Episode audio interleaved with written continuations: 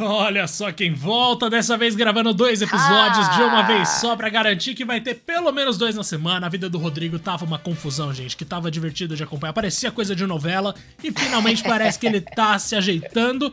Eu, por outro lado, entrei de férias depois de um longo período trabalhando incessantemente. E hoje a gente vai falar o que, Rodrigo? Mais uma vez de evento, dessa vez não é Big, não é E3, não é nada disso. Vamos falar de Gamescom 2022, que acontece em agosto. No dia 22, aliás, 23 de agosto, vai rolar Opening Night Live, que é aquela, aquela transmissão ao vivo em que são apresentados alguns jogos, que funciona como uma conferência da Gamescom, e depois disso, por mais alguns dias, rola o evento lá para todo mundo visitar e tal.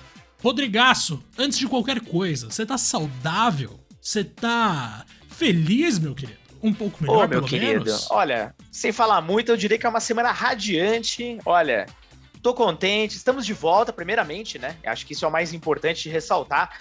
É, como você falou também, algumas mudanças rolando e tal, cara, para melhor. Tô, tô bem contente também. Logo a gente vai poder falar mais a respeito, mas, cara, é isso. Estamos aí. É, o Dois Player Podcast, galera, tá de volta, finalmente. É, desculpem pelo hiato aí, é muito mais do meu lado, inclusive, do que do Di. É, cara, minha vida tava realmente uma baguncinha boa aí e tal. Não tão boa, na verdade, mas enfim, uma baguncinha. mas aos poucos, né, GH? Essas coisas estão aí se. Uh, se, se nossa, se melhorando ia ser ótimo. Se melhorando né? eu acho incrível. Se organizando ali. Não, se, se melhor, eu vou com se melhorando. Eu não, eu não posso ser melhor do que isso. Mas, ó, gente, antes da gente começar, aqueles recados clássicos, vocês com certeza estão com saudade, na é verdade? Olha, é, não esqueça de seguir aqui o nosso queridíssimo podcast no Spotify ou aí no seu agregador de preferência. Lembrando que no Spotify você tem o sininho para ser lembrado de novos episódios. Ali as cinco estrelas, né, meu querido? Mete ali aquelas cinco estrelinhas para ajudar o trabalho dos amiguinhos, não é verdade? É, lembrando também, né, nós temos o nosso Twitter que finalmente vai estar de volta aí à atividade, o arroba Podcast 1, porque isso nunca vai mudar, né, gente? Um belíssimo safado já pegou esse nome mas isso não impede a gente de voltar a falar, seja bem ou mal, né, Diego, de eventos. Lembrando também que no Twitter, algo que inclusive eu prometo que eu vou estar mais ativo, tem o link do nosso Discord pra gente conversar aí dos novos episódios. Diego, a gente vai falar de games com que uh, muita gente ainda talvez não se lembre, né, porque enfim, vai voltar aí pro presencial, grandão, ainda é, né, o maior evento de games do mundo. Veja bem, maior que E3 aí já há um bom tempo. E diferentemente da E3, volta com tudo aí nesse ano e promete aí uma série de novidades, né, Diego? A gente vai falar aqui um pouco do nosso hype, ou falta dele, né? Exato. Como a gente fala, né, gente? Antes dos eventos começarem de fato, é um momento que a gente tende a especular e a especulação muitas vezes leva a umas coisas, a, umas, a uns chutes que nunca vão se concretizar, infelizmente, mas que são divertidos da gente imaginar, né? Então a gente vai tentar se manter o máximo possível com o pé no chão, mas evidentemente que as nossas previsões podem muito bem ser combatidas com um anúncio de um novo Warhammer que ninguém tá nem aí. Então, cara, tudo pode acontecer nesse, nesse mundo, né, Rodrigo? É bem provável. Vamos é começar provável. com o seguinte: a gente sabe que aí, ó, a Microsoft já confirmou que vai estar tá na Gamescom, então beleza, isso já é alguma coisa. E a gente vai ter aí algumas novidades sobre. Algumas novidades sobre jogos já anunciados que vão chegar ao Xbox nos próximos 12 meses, então não esperem por coisas inéditas de fato. Além, é claro, de algumas coisas, como por exemplo novos jogos de Game Pass, esse tipo de coisa, que inevitavelmente acabam aparecendo nesses, nesses eventos da Microsoft, que envolvem aí Xbox e Bethesda. E sabemos que temos aí pelo menos dois grandes jogos da Bethesda que são muito esperados por muitos jogadores e que eu mesmo fiquei surpreendido que eu achei interessante, como Redfall, que eu realmente uhum. me surpreendi positivamente, Rodrigo, quando eu vi a jogabilidade rolando ali. Também. E também o Starfield. Starfield, que é o jogo de mundo aberto que promete ser Skyrim no espaço, uma das afirmações mais ousadas de Todd Howard, que é um cara conhecido por fazer afirmações ousadas. Então, assim, é algo que vai além de qualquer noção de lógica que a gente tem, só Deus sabe se isso vai virar alguma coisa mesmo. Mas, mano, interessante aí ver que Bethesda e Xbox não vão faltar no evento e eu quero ver o que eles têm para falar de Starfield, embora tenha sido adiado pro ano que vem, é um jogo que tá chegando, né? E que pode ser o grande exclusivo do Series, finalmente. Então, Rodrigaço, me fala cara. aí, o que, que você acha disso? Não, exatamente, concordo 100% com o que você falou. Só complementando, né, o Starfield, até como você bem adiantou, é de fato o que? O primeiro grande exclusivo do Xbox Series S e X dessa geração, né? Porque, enfim, ele não vai ser aí. Uh, não vai sair pro Xbox One, enfim, ele vai ser realmente um jogo da nova geração, a da atual geração, né? Porque nova já não é mais há um tempinho. E, bom, o que eu imagino é que realmente eles vão explorar mais aqueles jogos mostrados no showcase. Cara, e era jogo pra caramba, né? Vamos lá. É um plano ali de um ano, pelo menos, então tem muita coisa bacana para chegar. E tem um rumor, né, Diagaço, que tá rolando aí nos fóruns e tudo mais, onde uma imagem vazou, era da Windows Store, mostrando o Elden Ring com a opção de ser jogado na nuvem. Então, o que está sendo discutido por aí, né?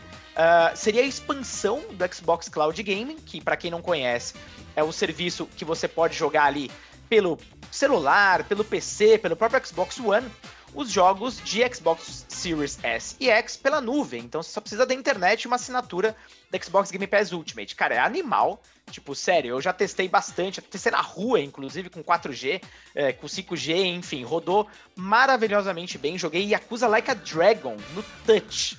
Eu sei que é um desafio à parte, mas só para mostrar que o negócio funciona mesmo. Então, é, existem os rumores aí que jogos que não estejam contemplados no Xbox Game Pass também possam rodar aí no serviço. O que seria, cara, grande, hein? Então, imagina um Elden Ring rodando na nuvem. É, cara, isso é, isso é muito grande. E vale lembrar há pouco tempo atrás, a Microsoft mostrou uma parceria com a Samsung. Uh, as TVs de 2022, as Smart TVs, elas já vêm com o aplicativo do Game Pass pré-embarcado, com o Xbox Cloud Game, no caso. Então você conecta o controle e joga na TV mesmo, precisa de hardware, não precisa de nada. Então imagina você meter um Elden Ring da massa ali, cara. Realmente o negócio seria fantástico. Fora isso, né, ainda não sabemos mais nada, mas é, eu imagino que seja, né, Diego, a maior presença ali na Gamescom, já que a Sony, por exemplo, já não participa mais. E a Nintendo é uma boa pergunta. Acho que também não mostra muita coisa, não, né? Ah, não, acho que não, né? Acho que é ou o Xbox vai salvar ou o Xbox vai salvar. Não tem muita saída, não, Rodrigo. É, Eu imagino que a gente tá isso. dependente deles dessa vez e, na real, em muitos dos eventos que ainda existem, vai continuar sendo assim por um bom tempo. Então, vamos ver aí o que vai acontecer no da Square, no da, da, Xbox, Square a gente ainda não falou. mas, cara, vamos ver, né? Tem um monte de coisa para rolar seguir, então. e vamos seguir adiante, porque também tem coisa da Bandai Namco, meu querido. Olha ela aí, olha ela aí. Bandai Namco que eu devo dizer que foi a minha empresa favorita no ano passado. Eu já comentei isso em algumas ocasiões nesse podcast. Então, no ano passado eles me deram de presente, Rodrigo. Isso aí eu não digo que eu ganhei os jogos, eu tô falando que foi um presente pros fãs de jogos, é diferente. Mas eles trouxeram Scarlet Nexus e Tales of Arise no mesmo ano. Foram duas coisas que eu me apaixonei profundamente. Assim. Belíssimos jogos. E, Belíssimos cara, jogos. agora no Big que rolou outro dia, que a gente viu o One Piece Odyssey pela primeira vez, né? Infelizmente eu não pude jogar, inclusive. Mas a gente sabe que Cara, a Bandai lindo, tá, continua atacando. Tá, tá muito legal, né? Eu vi muita gente falando que tá uhum. bonito, que até gente que não gosta de One Piece, Sim. ou gente que não assistiu One Piece o suficiente para saber se gosta ou não, já que são mil episódios, né, Rodrigo? Eu tô o quê? No, no 10? Senhora. Mano, eu tenho só 980, 990 pra continuar assistindo. É capaz que eu nunca vá terminar também, viu? Ou de repente, quando eu for idoso, já não tiver mais nada pra fazer da vida, eu vou, ah, vamos aí então. Mas beleza, cara. Velho, a gente tem aí o One Piece Odyssey pode ganhar alguma informação ali, né, de alguma forma. A gente não sabe se de repente algum anúncio já de DLC ou mesmo, acho que data de lançamento já tem One Piece Odyssey. Agora de cabeça, pelo menos não me veio a cabeça não. Enfim, mano, é, a gente tem também aquele novo também jogo do Dark Pictures Anthology, né, The Devil in Me, que é uma antologia de terror, gente, que eu não sei se vocês já jogaram, mas que basicamente, velho, é tipo Mano, é, são histórias de terror com personagens hiperrealistas. Eu não vou negar que visualmente é uma coisa impressionante do Supermassive. Mas é naquela pegada de você faz é. escolhas e aí você tem desfechos, mas eu sempre achei tão fraco, Rodrigo. Então não sei, viu? Uh, também não me chama, não. Assim, claro, em algum momento isso foi legal e tal, né? Com aqueles primeiros jogos que estavam mostrando é, esse tipo de jogabilidade, mas agora para mim cansou o formato. Eu não. O último que eu joguei nesse estilo foi o Detroit. E, pô, achei legal pra caramba o jogo e tal, mas, tipo, não aguentaria, acho que, outro game na mesma fórmula, sabe? Ainda mais uma antologia tô... inteira disso, né? São que cinco jogos já de The Dark Pictures, não, boa, todos viu? iguais. tô é. de boa. Eu terminei recentemente o As Dusk Falls, que é, é, mais simples ainda, ele nem tem movimentação de personagem, é só escolha mesmo. E já tô de boa, não, já, já deu já. Já deu, né, Rodrigo? É, a menos que venha um Lives Strange novamente, porque aí realmente bate no hum, meu coração. Aí sim. Aí, aí se não é isso, eu já não ligo muito. Ou The Wolf Among Us 2, que é uma continuação que eu tô, nossa, loucaço pra jogar. Porque The Wolf Among Us, quando eu joguei pela primeira vez e terminou naquele cliffhanger, nossa, odeio usar termos em inglês, cara, odeio. Mas que terminou é que com difícil, aquela esse deixa. Termo é tão bom, né, velho? É, vamos usar um termo, vamos pegar emprestado um termo do teatro. Terminou com aquela deixa para uma sequência. A cara, deixa, aquilo ficou na minha cabeça de uma forma que nunca mais saiu. Então, simplesmente eu preciso ver as sequências The Wolf Among Us 2, mas aí a gente tá falando de Telltale, não estamos falando de outras empresas aqui que a gente citou até agora. Bandai Namco, então, tem aí Dark Pictures e também o nosso querido One Piece Odyssey, vamos ver o que, que vai acontecer. E Rodrigo, além dessas duas, a gente poderia trazer à tona, por exemplo, o que?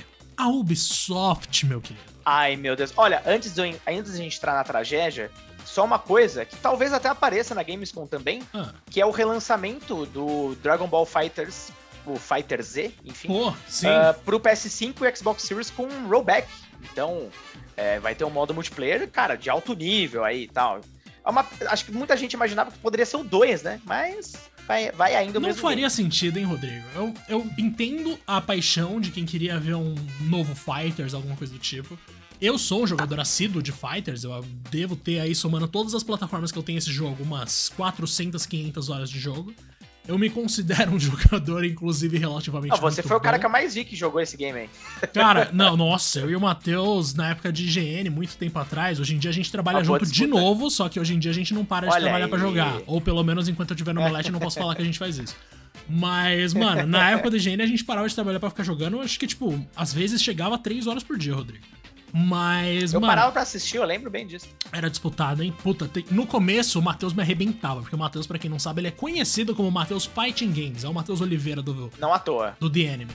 Cara, ele é muito bom. E eventualmente ele me ensinou a jogar e acabou que tamo aí agora no mesmo nível, né, Matheus? Um abraço pro Matheus se ele estiver ouvindo isso aqui. Cara, o Dragon Ball Fighters encontrou uma, um tipo de jogo, um mecanismo ali de luta pros, pro sistema e também pro universo de Dragon Ball que não dá, não faz sentido você reproduzir de novo num jogo novo, porque ele não precisa de tantas melhorias assim. Balanceamento é uma coisa que você resolve com atualização, e a Bandai aparentemente já sabe disso. E você tem até personagens que poderiam entrar mais e tal, mas o fato de que eles estão fazendo uma repaginada para uma nova geração, para mim é mais do que o suficiente. E o lance do multiplayer online, que poderia melhorar sim, porque hoje em dia é difícil de achar partidas. Mas, cara, eu quero ver o que vai acontecer agora com essas novas versões. E assim, sendo muito sincero com você, Dragon Ball Fighters ainda é talvez o meu jogo favorito de luta dessa geração, mais até do que Mortal Kombat 11. Então, quanto mais eu tiver a oportunidade de jogar, mais feliz eu vou ficar. E que bom que eles não se esqueceram completamente disso. Mas, meu queridaço, falávamos então do começo da Ubisoft. É, a gente tentou enrolar, né, Diego? Mas vamos pra Ubisoft. a empresa que se destaca toda vez que aparece aqui. Você acha que finalmente Cara. teremos, Rodrigo? Teremos Skull and Bones, duas horas de gameplay soltadas ali do nada durante a Gamescom? Cara, vai, vai ter, né? Não pode. Não tem outro jeito, porque o game tá chegando aí em 8 de novembro desse ano. Ele precisa ser lançado. Então, com certeza é o momento do game reaparecer. Assim, o primeiro trailer, que é um trailer até bem longo, completo, falando do jogo, cara, não sei você, eu não me despertou nenhuma curiosidade, assim, honestamente. Eu tinha um mínimo de, de, ah, sei lá, de esperança de talvez aquela vibe do Black Flag, do Rogue, que né, era nada mais é do que um Black Flag com outra skin, uh, viesse, né, aquela nostalgia, sabe? Tipo, porra, legal e tal. Mas, cara, quando eu vi que realmente os caras mataram a exploração é, fora do barco e que, enfim, vão ser puramente menus ali. Eu que já tô enxergando umas microtransações bizarras ali, com certeza. Cara, não sei, velho, não faz sentido nenhum. E assim, tem aquela história que eles de fato eram obrigados a lançar o game porque existia uma, uma espécie de acordo com o governo de Singapura por conta de incentivos fiscais. Então, assim, olha aonde chegamos, cara. Tipo, o jogo precisa ser lançado porque sim, ele, ele a Ubisoft tem um compromisso com o governo. Então, tipo, olha que bizarro. Então, é, sei lá, cara, eu, olha, vai ter que ser assim a maior surpresa da geração pra gente achar esse jogo minimamente interessante. Lembrando, ele vai ser focado em multiplayer. Então, assim, eu não vejo nada de muito interessante mesmo não, viu, cara? Ah, também você. acho que não. Mas assim, pelo menos a gente vai ter um jogo novo de pirata para quem gosta da temática e de navegação, para quem curtia aquele é sistema do Assassin's ah. Creed 4, por exemplo. Então, se alguém tava com saudade desse tipo de coisa da Ubisoft, que aparentemente eles já souberam fazer bem em algum momento da história, parabéns. Vocês podem ter uma nova opção aí, eventualmente, com direito à troca de especiarias, eu espero. Porque se tem uma coisa que eu curto em jogo de pirata, que eu curtia especificamente, na verdade, naquele jogo que eu sempre cito do Piratas do Caribe, era de desembarcar, coletar especiarias e vender em outras ilhas onde essas especiarias valiam mais. Só que eu não sei se isso vai acontecer nesse jogo da forma que deveria acontecer, ou mesmo se. Bom, a gente já sabe que nem terra vai ter, né? Terra firme, no caso. É. E por incrível que pareça, esse jogo já tem uma data de lançamento, né? Para 8 de novembro de 2022, PS5, Xbox Series e PC. Mano, é, é doideira, assim, total. Mas ainda dentro de Ubisoft, temos Mario Plus Rabbids Sparks of Hope, que é uma coisa que muita gente gosta, né? Mario Rabbids. Então, talvez seja interessante o lançamento previsto para Switch no dia 20 de outubro. E também a gente pode ver aí alguma coisa de Roller Champions, que é aquele jogo gratuito que quando eu comecei a jogar eu curti muito. Passaram-se, sei lá, 3, 4, 5 horas, eu já não curtia tanto assim. E acabei parando de jogar. Meu Deus. Pois eu é. nem joguei. Rodrigo, eu garanto Aliás, pra você que dá pra se divertir por alguns momentos, mas eu acho que você jogou, eu lembro da gente ter é. conversado. Eu, na verdade, eu joguei na E3, cara é, a portas fechadas. Ah. Eu, eu, não sei nem se tipo, na época podia falar alguma coisa e tal. Acho que realmente era fechadão mesmo. se tiver embargado até hoje é sacanagem, né? é, não, agora... não, não, podia ter revelado isso aí. Os ninjas da, da Ubisoft já estão de olho. Que eles estão ouvindo esse podcast, lógico. Oh, e. Que, porra, quanto que a gente fala de Ubisoft aqui, no mínimo alguém da Ubisoft deve estar escutando, não é possível.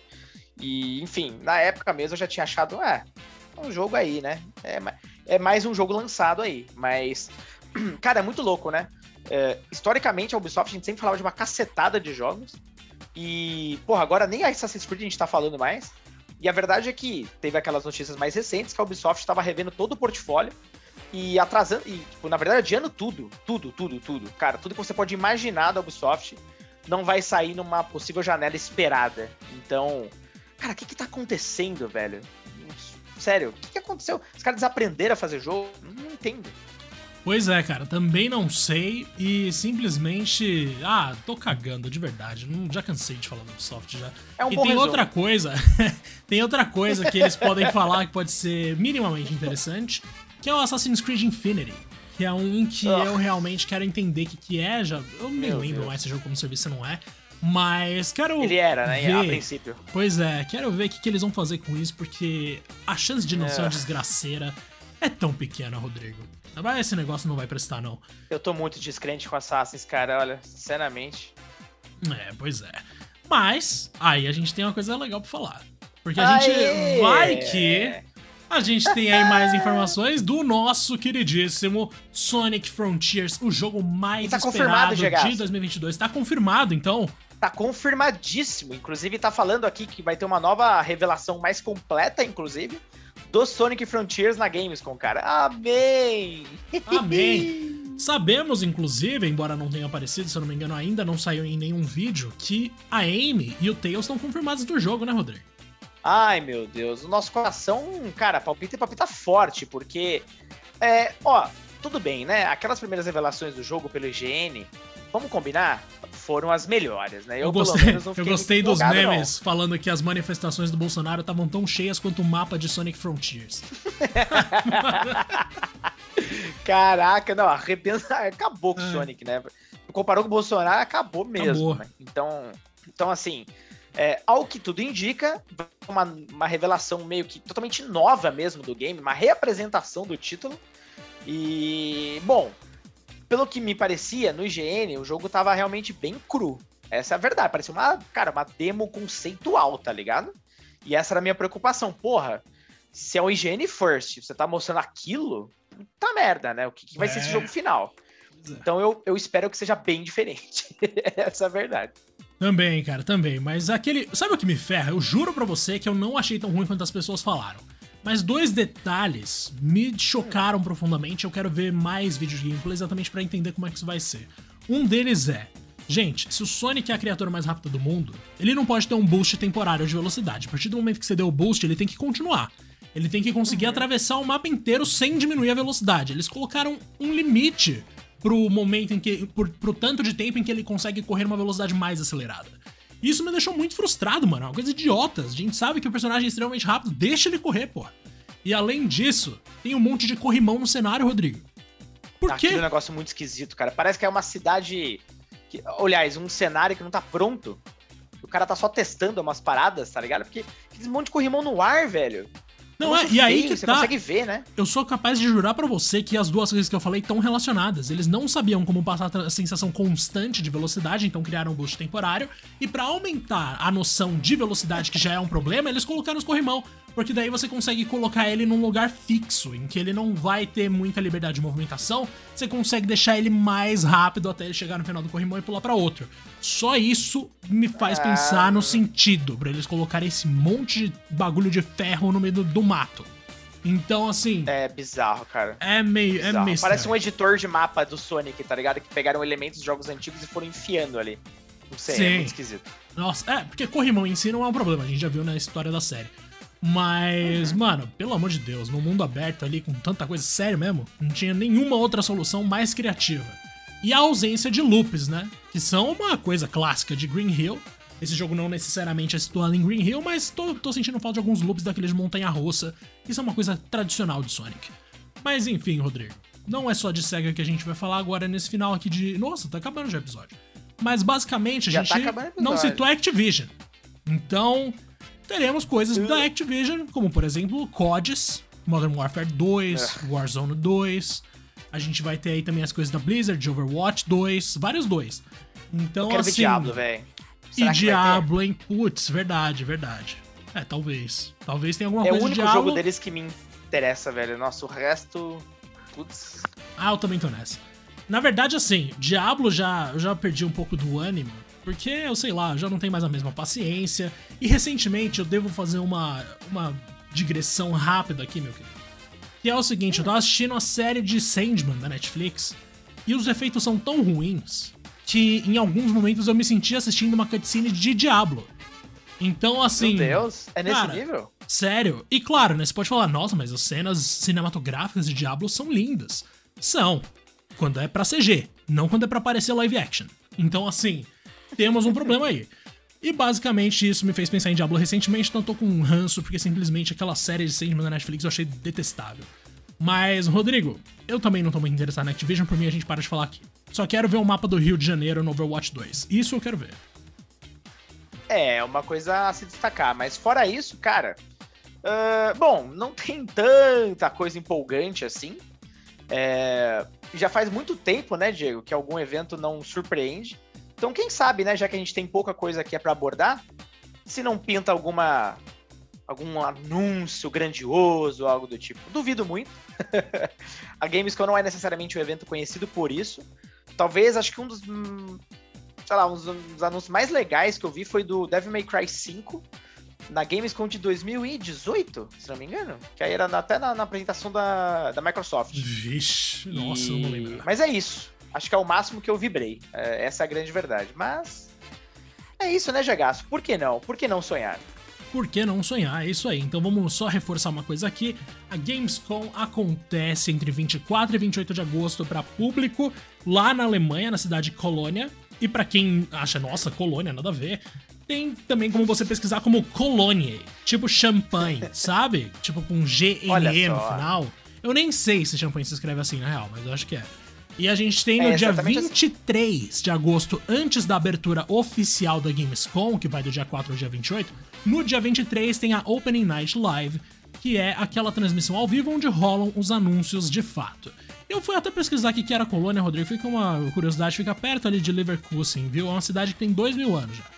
E se estende ao longo Caraca. do rio Reno, na Alemanha Ocidental, que é o que está escrito na Wikipedia, que é um termo já antiquado, né? A Alemanha Ocidental é a, só existe a é, Alemanha hoje no Wikipedia. Hoje é só Alemanha, oriental. É só Alemanha. Mas, é, enfim, é, depois você atualiza o artigo lá, por favor, Diego. Eu vou, eu vou atualizar. E, meu Rodrigaço, eu fecho com uma recomendação aqui do álbum mais recente do Terno Rei. Que eu agora vou ter que olhar o nome, eu vou ter que colar mesmo.